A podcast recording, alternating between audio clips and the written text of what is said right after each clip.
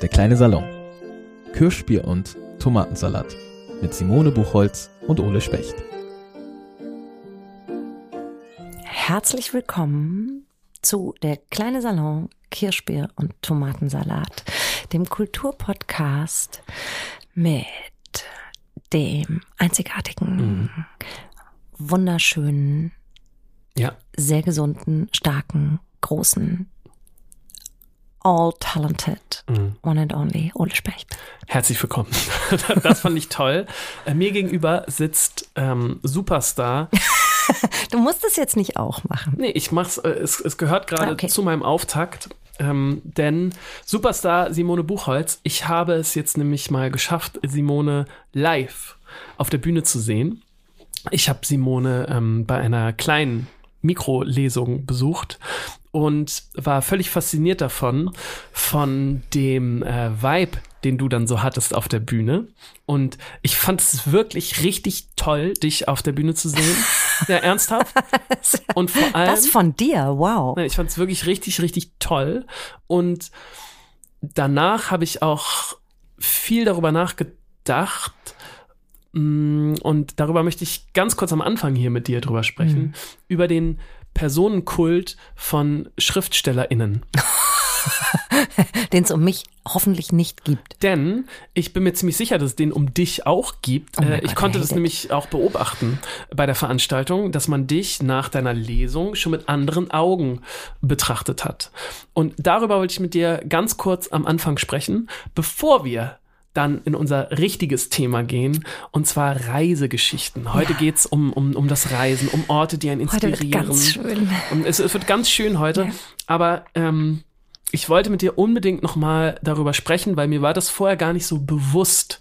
Ähm, Mir ist das auch leid. nicht so bewusst. Geil. Doch, mir, mir, mir war Also- das vorher nicht so bewusst, dass das, ähm, dass das bei euch auch so ist. Das, aber, aber, aber natürlich ist das auch so, denn ihr steht auf einer Bühne und ihr präsentiert Dinge, die ihr selber erschaffen habt und ihr habt ein Publikum, welches euch zuhört und wenn ihr dann von der Bühne wieder runtergeht, bist du nicht mehr die Person, die du warst, bevor du auf die Bühne raufgegangen bist. Ah, interessant, ja. Und ähm, du kennst sicher dieses, natürlich kennst du das, aber das Phänomen, dass wenn du irgendwo gelesen hast, ähm, haben danach Leute Lust, sich mit dir zu unterhalten. Die möchten in deiner Nähe sein und möchten ähm, ja so, so, so ein bisschen was von, von diesem, Das ist so lustig, weil das stimmt natürlich, aber ich habe das nie äh, verstanden, ja, was die Leute dann noch von mir wollen.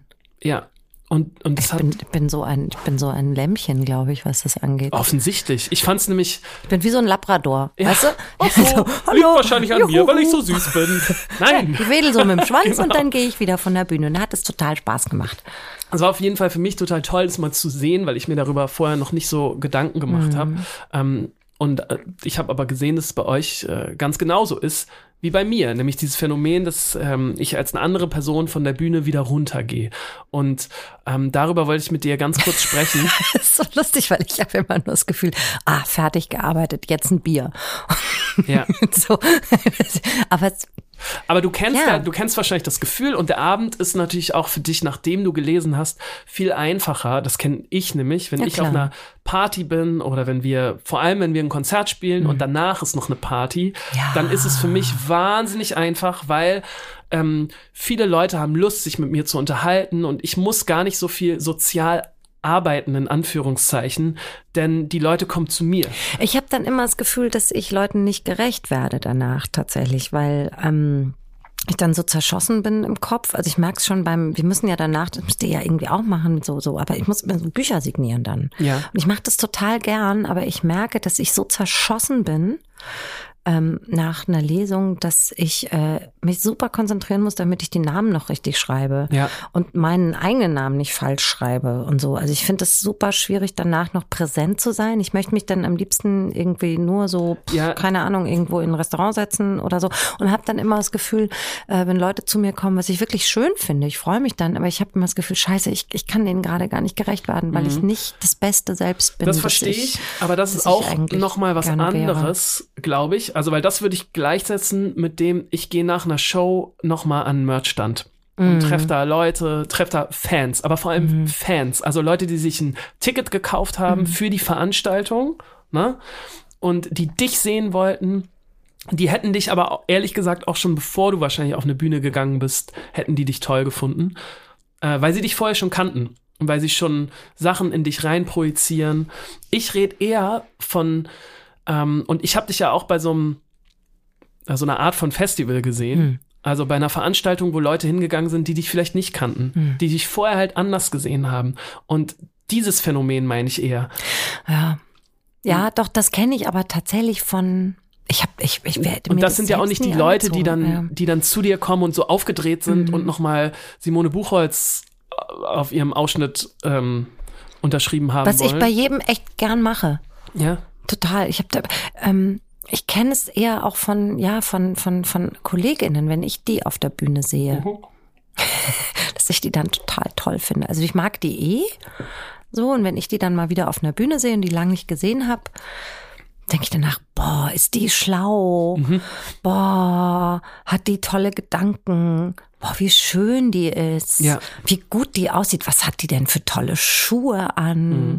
und äh, ich wäre echt gern wie die. ja, aber das ist, ja, verstehe ich total. Und manchmal sind das ist, Freunde von mir. Ja, aber das ist die Bühne, Also, die das ja. macht. Das Ist ist das- das, das ist Licht, interessant. das ist die Aufmerksamkeit, das ist die, du redest und alle hören dir zu. Ja. Alleine das ist schon total faszinierend. Und dann bist du auch noch ausgeleuchtet. Ne? Du stehst irgendwie höher über allen anderen. Das ist so lustig, weil ich würde mich da selbst so gar nie einsortieren. Ich habe immer das Gefühl, okay, die Leute haben jetzt Geld bezahlt. Deshalb bin ich denen echt was schuldig. ja, klar. Das heißt, ich muss hier vorne ist ja auch deine Perspektive. fucking liefern. das kenne ich auch so. total. Und ich muss da auch richtig konzentriert sein und anwesend sein und nicht nur so tun, als wäre ich hier so, sondern ich muss es auch lieben. Und ich muss Klar. es wirklich, ich muss das fühlen. Und ähm, danach habe ich dann immer so das Gefühl, ach super, ist nichts schiefgegangen, das war unfallfrei. Ähm, und äh, jetzt bin ich auch gar nicht, und ich gehe lustig, ich gehe als Schriftstellerin auf die Bühne rauf mit so einem Call of Duty und gehe als Simone runter. Ja, Tatsächlich. Versteh Gehe als. Simone runter und denkt, boah, kann ich jetzt ein Bier? Ich muss mal schnell auch pinkeln jetzt so. das verstehe ich. Das ist, das ist bei mir sehr ähnlich. Mhm. Also ich bin vorher natürlich auch nervös, weil ich das bestmöglichst machen möchte. Und, und ich bin aber auf der Bühne natürlich nicht Ole. So, Mhm. Äh, also bin schon nah dran an mir, aber ich bin natürlich nicht ich. Bin, so, das könnte ich ja auch nicht jeden Abend so sein. Mhm. Ja, und man Und geht als, also ich gehe wirklich als ich selbst wieder runter. Ja, das, das- finde ich ja super. Das verstehe ich. Und ist aber lustig, wenn die Außenwirkung eine andere ist. ja, Ist ja vollkommen weird. ja, genau. Und ich glaube, das erklärt aber auch so ein bisschen diesen, diesen Personenkult. Darauf wollte ich nämlich eigentlich Mhm. hinaus. So dieses, ähm, man, man sieht dich auf einer Bühne und du machst da irgendwas Beeindruckendes und gehst dann wieder runter. Was ich ja gar nicht mache. Ich lese ja nur Sachen vor. ja, aber du, du liest, naja, also du liest ja die Sachen vor, die du, äh, die du die vorher gemacht geschrieben habe. hast. Ja, ja, das klar. ist schon interessant. Also es gibt, aber ich finde, es gibt so komische Personenkulte um, um, äh, um SchriftstellerInnen, die ich immer Natürlich ist das, all- das ist finde alles so die total super merkwürdig. Intellektuellen und so. Wobei, naja, sind wir ja irgendwie auch. Was ich interessant fand daran war, äh, tatsächlich an dem Thema interessant fand, ähm, Pandemie, alles dicht machen, erinnerst du dich? Diese Schauspieler und erinnere mich Schauspielerinnen, genau, ähm, um die ja ein großer Personenkult gemacht wird. Und als ich das gesehen habe, dachte ich, guck mal, wie lost die ohne DrehbuchautorInnen sind. Mhm. Ja. So, die so. Und die haben den Personenkult. Und die Leute, die die Drehbücher schreiben, die kennt keine Sau. Ja, verstehe ich. Die sind aber total verloren. wirklich, wissen wirklich nicht, wo sie hin sollen dann. Also nicht nur, nicht nur Oh, moralisch, ich, ich hab sondern gerade ein auch. bisschen negativ Gänsehaut. Ja, ich habe das ganze auch Ding so- schon wieder vergessen. Ja, ja. Mhm. Also nicht nur moralisch, sondern das war überhaupt kein Kompass. Null. ja, ja, nicht geil. Man muss denen echt sagen, was sie spielen sollen. ja. Interessant, ne? ist wirklich interessant. Ja, komm, lass, lass losfahren. Ja, wollte ich dir nur noch mal kurz sagen, Ja, dass, ich das, interess- dass es für finde mich ich- so ja, okay. sehr augenöffnend war. Ähm, Aber ich habe auch, ich bin auch, ich bin auch, also mich, kratzt es ja auch nicht. Das ist, glaube ich, das Ding. Also man könnte sagen, die ist eine Rampensau. Man könnte aber auch sagen, es ist ihr eigentlich einfach egal. mhm. Und es ist mir tatsächlich, mir, mir ist es egal, was, was, pff, ich singe auch vor tausend Leuten. Ja. A cappella, obwohl ich es nicht kann. Irgendwie so komisch schmerzfrei. Da, wo andere Mauern glaub, aufstellen, habe ich so ein Flatterband gespannt. Das ist, glaub, das ist ein sehr schönes so ein Bild. bisschen. Aber ich glaube, irgendwo muss man das auch haben, weil ähm, du stellst dich ja. Ich habe mich auch in meinem ganzen Leben auf keine Bühne bisher gestellt, mit der festen Überzeugung, dass alles, was ich jetzt mache, hundertprozentig geprobt Genau. ist. Und das ist Wird schon auf irgendwie. jeden Fall gut. Genau, das ist eher so dieses, oh, das wird schon. Ja, schauen wir mal. Mal gucken. Ne? genau. Hello. Genau, hi.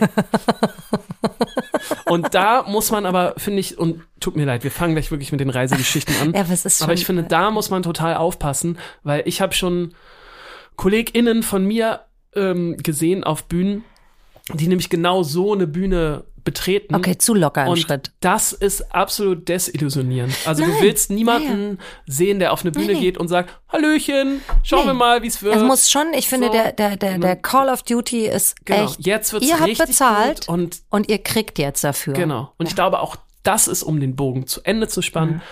Das ist das, wieso du dann auch strahlst auf der Bühne und wieso du anders angeguckt wirst, wenn du dann wieder runtergehst. Weil ich so ein wahnsinns Arbeitsethos habe. Nein, weil du einfach, weil du einfach strahlst. Danke. Wer Danke. auch strahlt, Wer ist auch strahlt. die Sonne, Ist die Sonne, genau. die Sonne auf dem Deich. die äh, uns oft an exotischen Orten ähm, trifft. Ja. Du hast dieses Thema mal wieder vorgeschlagen, was ich ganz toll finde, denn du und exotische Orte, ähm, So scheiß unexotisch am Anfang. das macht was mit dir. Hast du Ja. mir gesagt. Ja, ja. Also exotische Orte macht total viel mit mir, ähm, weil ich mich dann selbst immer so wahnsinnig exotisch fühle. ich bin so ein, bin so ein, ich morphe mich, glaube ich, äh, immer ganz gut in die in die Umgebung.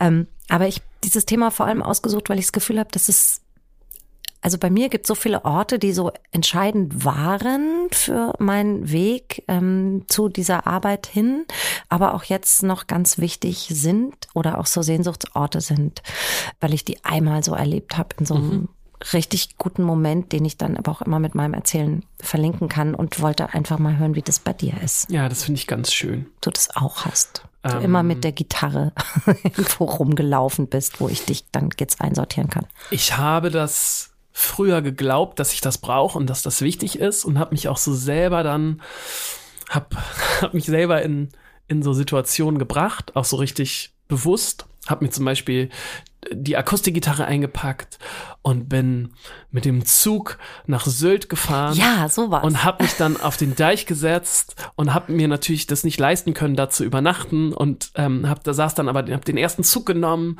und so mit mit der Idee, ich setz mich da jetzt hin und äh, ähm, und dann sehe ich die Wellen den Tag und dann kommt irgendwas und irgendwas brodelt in mir und dann schreibe ich das auf und dann kommt der Song und dann fahre ich abends mit dem letzten Zug wieder zurück und das habe ich auf jeden Fall gemacht. Aber es ist zu straight gedacht wahrscheinlich. Aber es hat, es hat einfach nie funktioniert. Mhm. Auch aus rein technischen, also sitz mal den halben Tag, wenn dann, dann ist, ist so viel Wind, dann tun die Finger auch irgendwann Ja. weh vom Gitarrespiel.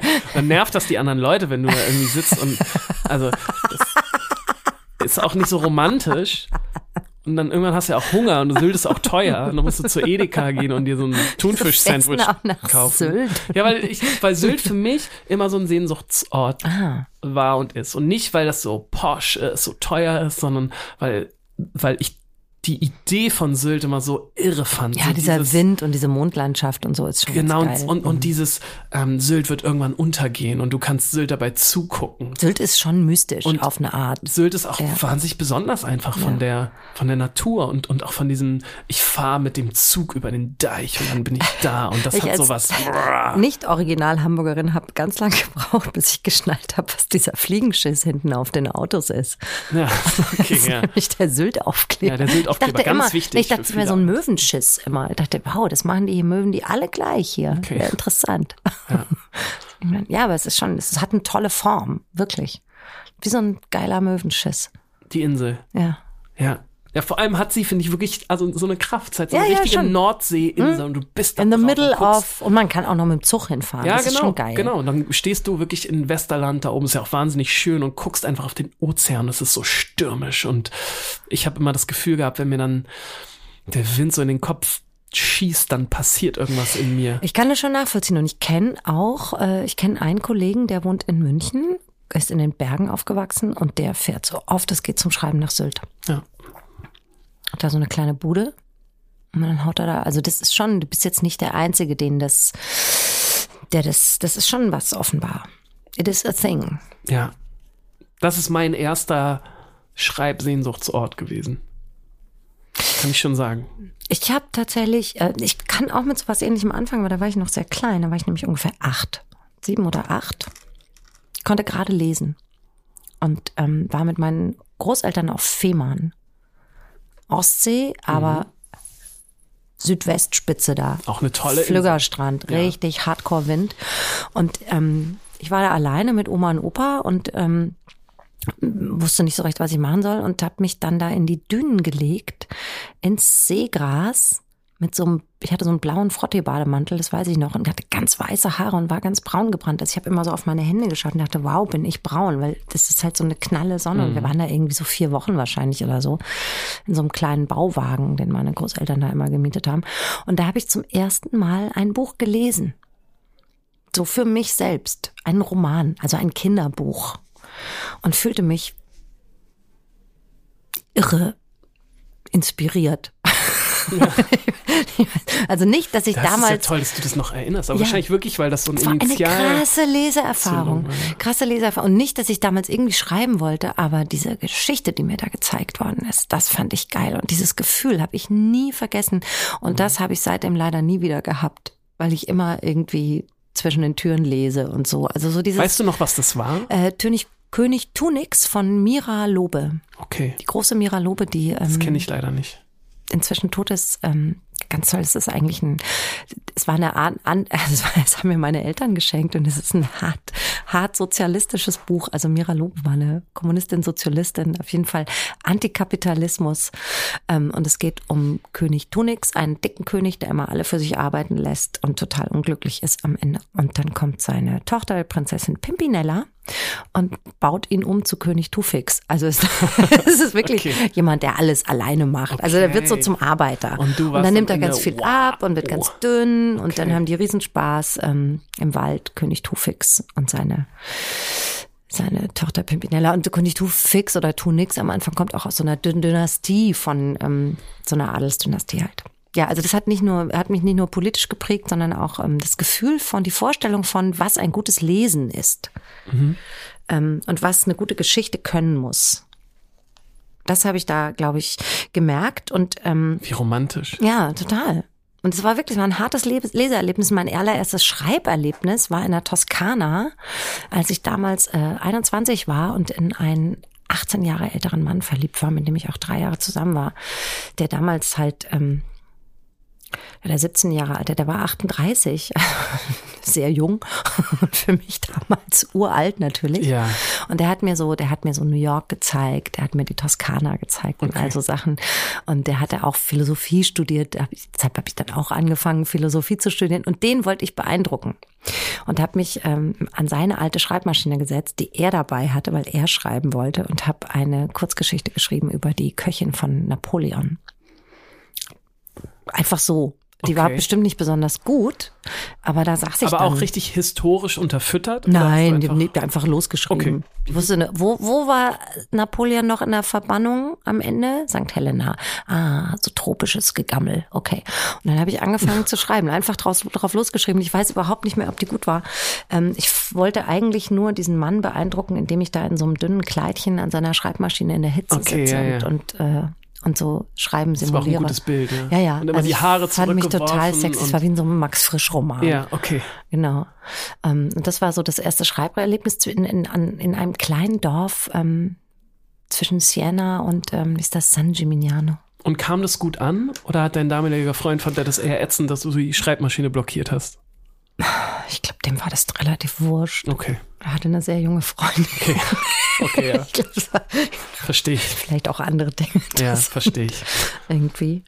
Ähm, und dann gab es tatsächlich meine erste journalistische Erfahrung im damaligen Büro der Grünen in Aschaffenburg. Ah, Die ja. Stadt, in der ich aufgewachsen bin. Da haben uns nämlich die Grünen ihr Büro zur Verfügung gestellt, ähm, weil man damals noch keine Laptops oder sowas hatte. Und wir haben ein Stadtmagazin gemacht. Man brauchte feste Computer mit so Programmen drauf, was wir alle nicht hatten. Und wir durften dann immer abends, so fünf, sechs Leute, durfte man rauchend und trinkend im Büro der Grünen in Aschaffenburg äh, ein Stadtmagazin machen. Und da haben wir natürlich auch alles direkt da reingeschrieben. Mhm.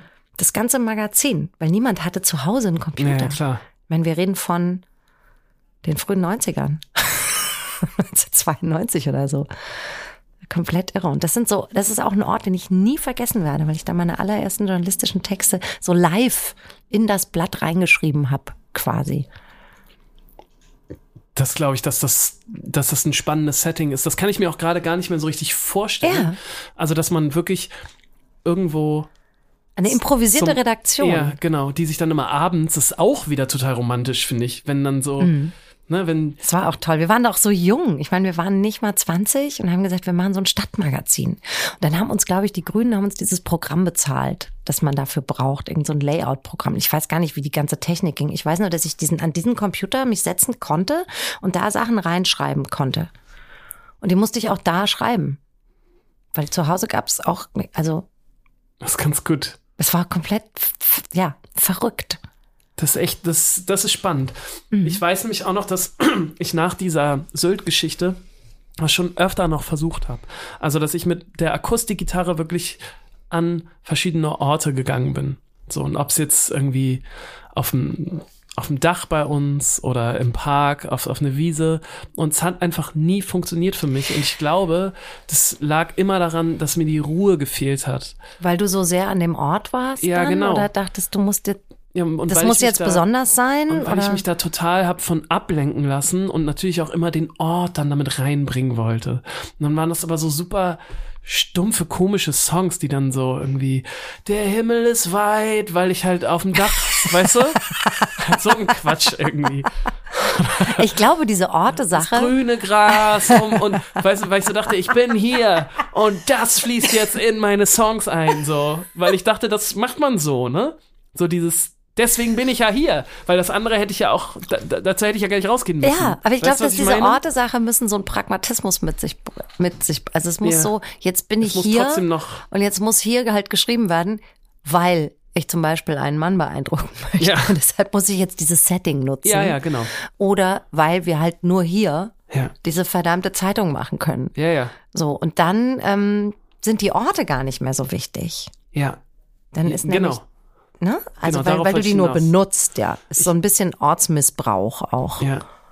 eigentlich. Ja, auf, auf, genau, auf jeden Fall. Ich weiß, dass wir irgendwann total Vielleicht Stress hast du die hatten. Orte zu ernst genommen. Ja, 100 Prozent. Also Ja. ich war da auch noch relativ jung, aber trotzdem habe ich die Orte auf jeden Fall zu ernst genommen. Ich weiß, dass wir irgendwann Stress hatten mit der Band. Es muss so zwischen ersten und zweiten Album gewesen sein, dass irgendwie neue Songs schnell kommen mussten. Und wir waren damals einfach sehr viel unterwegs und hatten gar nicht so viel Zeit. Und unser normaler Okay, klar. Äh, Schreibprozess fand einfach bei uns im Proberaum statt, so. Oder, oder Sophia hat alleine was geschrieben zu Hause und ist dann im Proberaum und dann haben wir weiter dran geschrieben. Und Oder es war einfach immer alleine. Zeitdruck drin. Genau, und es war aber immer äh, so. Und, und jetzt war es so, dass wir diese Momente nicht mehr hatten. Also weil, weil wir dann auf einmal, wenn wir mal nicht im Tourbus waren und zu Hause waren, mussten und wollten wir uns auch mit unseren Freunden und Liebsten und so treffen und mit denen Zeit verbringen. Und dann war gar nicht mehr so richtig Zeit für das eigentliche Schreiben.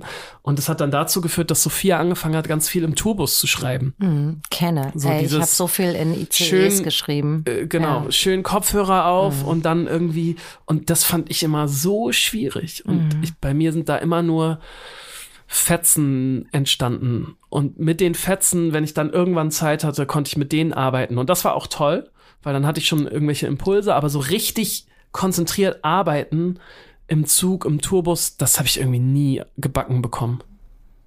Ich, ja, also in, in Flugzeugen kann ich auch nicht, nicht schreiben, deshalb hasse ich auch, also ich finde eh Fliegen doof und Flughäfen und so, aber ich finde so eine achtstündige Zugfahrt, Ja, auch wenn es kein Ort ist, ist schon gut zum Arbeiten. Ich finde, kann das auch, also das, aber Tourbus fit stelle ich mir noch schlimmer vor, weil es auch so rumpelt und so, oder? ja vor allem, weil um dich rum Ich würde super viel spucken, passiert. ja. Mhm. Also das ist das Schlimme. Ne? Kann sich echt gut abschotten, die Sophia. Ja, genau, das, das konnte sie sehr gut. Aber da geht's ja auch gar nicht drum äh, in unserer Folge heute. Es geht ja nicht, sondern es geht um die, äh, um die Reisegeschichten. Und um die Orte und, und Ja. wie sie einen vielleicht inspiriert Genau. haben. Es geht gar nicht so technisch um Schreiben, Nee, zumindest genau. bei mir nicht. Sondern warum. Da wollte ich jetzt drauf hinaus. Ja, also bei, es bei ist, war mir, jetzt auch, ich wollte auch nur mal so dieses, ich wollte so den Nee, finde ich Anfang auch sehr legen. gut. Aber ich jetzt sehr wird's auch, jetzt wird's auch interessanter, glaube ich, hoffentlich. es sind die Orte bei dir. Ja. Fang mal an. Nee, du. Ich oder? fange an? Nee, ja, ich fang gut. du. Mach du. Finde ich gut. Oh, hallo Carsten, schön, dass du anrufst. Hallo ihr zwei. Mögt ihr eigentlich ernsthaft Kirschbier und Tomatensalat oder war das nur eine geile Idee, damit man irgendwie diesem Podcast einen Namen geben konnte? Ich bin mir da bis heute noch nicht so wirklich sicher, was ihr da eigentlich veranstaltet. Vielen Dank. Ich glaube, wir wissen das selber nicht so richtig, was wir hier eigentlich veranstalten. Ja, aber das können wir aufklären, oder? Aber das können wir aufklären, ja. Du bist passionierte ähm, Tomatensalat. Naja, es ist also, wenn es jetzt dieses eine Essen auch Ja. Mhm. gäbe, dass man noch essen darf und sonst gar nichts mehr, dann würde ich immer, also okay, ich bin nicht sicher zwischen Äpfel und Tomatensalat, Mhm. aber im Zweifel würde ich immer den Tomatensalat nehmen, ähm, weil da so alles drin ist. Also da ist Olivenöl drin, da ist äh, Zitrone drin, äh, Tomaten finde ich eh gut, Salz, Pfeffer, bisschen Chili vielleicht noch. I can live on that.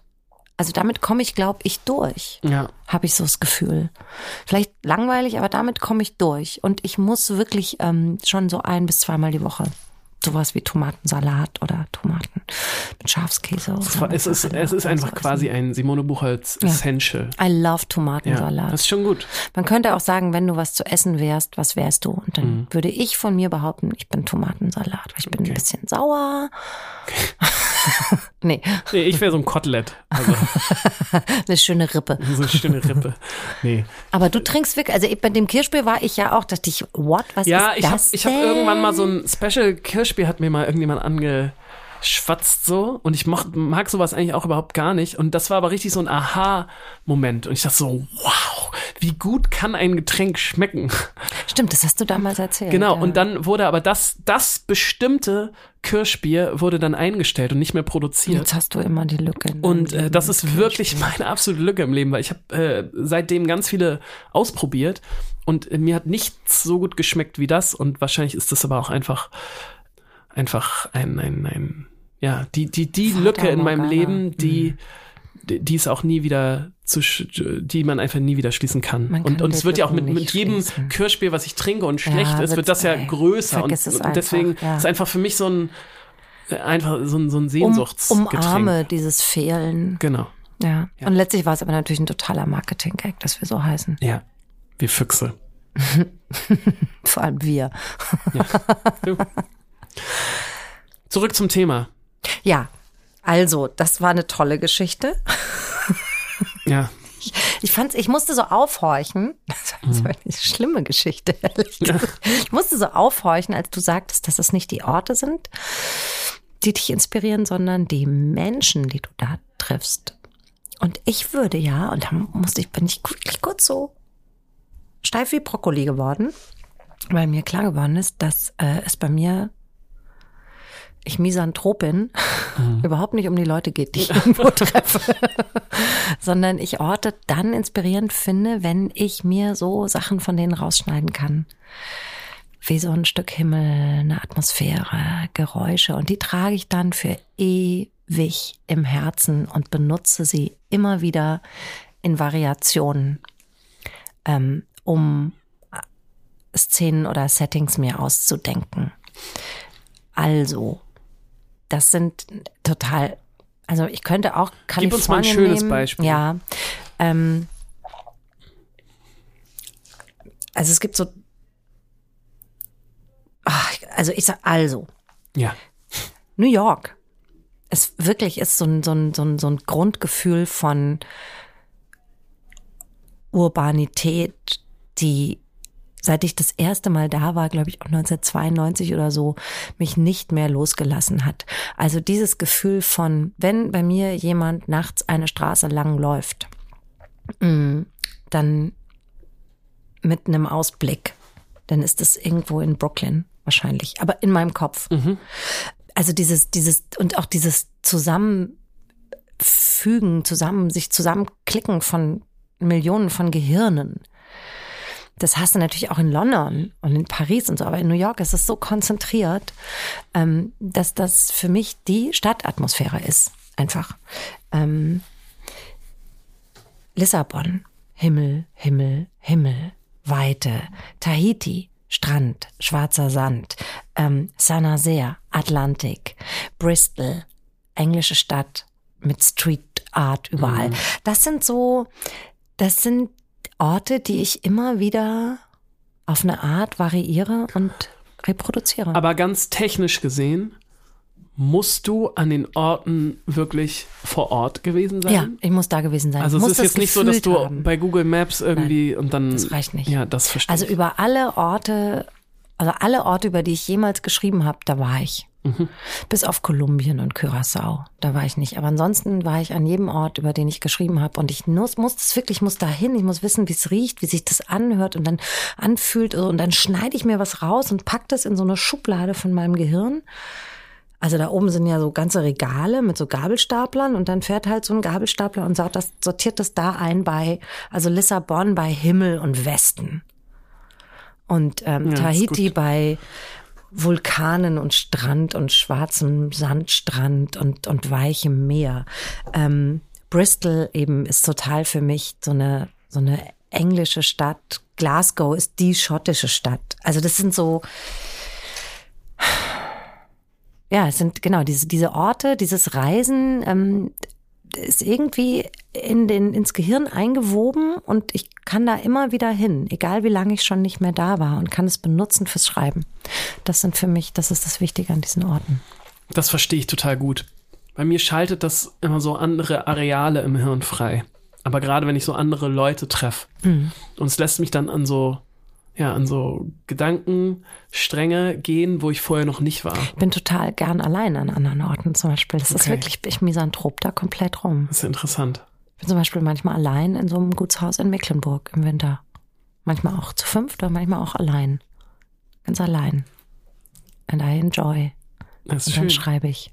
Das ist total schön. Und das ist zum Beispiel so ein Ort, da komme ich an, pack aus, gehe einmal einkaufen, setze mich hin und stehe eine Woche nicht mehr auf, so ungefähr. Weil der so mit, ich habe da einmal Urlaub gemacht mit Ja. meiner Familie, es war komplett weird, weil ich nicht gearbeitet Ja, habe da. Das ist ein Ort, der ist nur zum Schreiben da für mich. Das ist lustig. Ich benutze, ich bin so eine totale Ortsmissbraucherin. Das ist lustig. Ich habe gerade über die Sinne noch nachgedacht. Hm, Und welche Sinne bei mir vor allem dann welche Sachen auslösen. Und bei mir funktioniert tatsächlich viel über die Nase. Also über den Geruch, ne? Wie, wie Leute riechen, wie Städte riechen, wie. Ja. Also irgendwie, da, da passiert immer richtig viel. Wenn es noch Wetten das gäbe, Ja. Wirst oder du die gibt's große. es? Nee, dann könnten wir dich da hinschicken und sagen, der Mann Ja. kann Städte riechen. Ja, auf jeden Fall. Aber jetzt habe ich ja gerade Corona wieder gehabt, jetzt funktioniert es wieder. Funktioniert ja, das, das Aber kriegen ja, wir wieder hin. Stimmt. Der Mann kann Städte riechen. Ja, ich kann richtig gut Städte riechen. Hm. Ja. Okay, Dortmund riecht immer ein bisschen nach Kotze. das stimmt nicht. Dortmund riecht nach Dortmunder Union Bier. ja. Also gar nichts gegen Dortmund, ne? Aber ihr habt da eine harte Nacht gehabt. Nee, nee, nee, nee. Ich finde aber Dortmund ist, ist immer so rough. So, In du, Dortmund bin so, ich neulich, boah. ich war neulich in Dortmund und bin tatsächlich zum ersten Mal in meinem Leben an einem Treppenladen vorbeigekommen. Wo du Treppen kaufen Man kann kannst. Treppen kaufen. Es war ein Laden voller Treppen. Mehrstöckiges Haus und ähm, Und da dachtest du, da oh, dachte ich, wow, ich gehe mal rein, kauf so eine Wendeltreppe vielleicht. ja, wenn dann eine Wendeltreppe. Wenn da eine Wendeltreppe. Ich habe das vorher noch nie gesehen. Ein Laden, in dem man einfach, da kann man reingehen und kann Treppen kaufen. In der Stadt. Gar nicht so im Industriegebiet. Lustig. Aber wer, wer denkt sich dann, oh, heute mal eine Treppe? Ich? Ja, aber, Ich könnte das. aber ja, das muss auch nicht in der Innenstadt sein. Ähm, die Karriereleiter, die gehen wir jetzt wieder, Wieder runter, wir nachdem wieder wir an diesem runter. Höhepunkt waren. da, da wir jetzt nach, ganz nach oben gekraxelt sind. wir sind jetzt gar nicht so weit gekommen. Bei mir auf der Liste stehen noch so, so ein paar Ja, bei mir Länder. auch. Aber Hab weißt ich du so was? viel geredet vielleicht, was? vielleicht machen wir da mh, in einer anderen Folge noch mal was. Ich finde drüber. auch, man könnte eigentlich noch mal weitermachen. Ich habe hier auch so ein paar richtig geile ich Kracher auch. noch. Ich auch. Ja, Indonesien steht bei mir noch drauf, Israel. Okay, das China. war Part One von Reisegeschichten. Ja. Demnächst gibt's Part Two. Vielen Dank fürs Zuhören. Wir hören uns in vier Wochen wieder und ihr uns, wann immer ihr mögt. Tschüss. Ciao. Dieser Podcast wird präsentiert von der Gute-Leute-Fabrik in Kooperation mit der Hamburger Morgenpost und Ahoi Radio.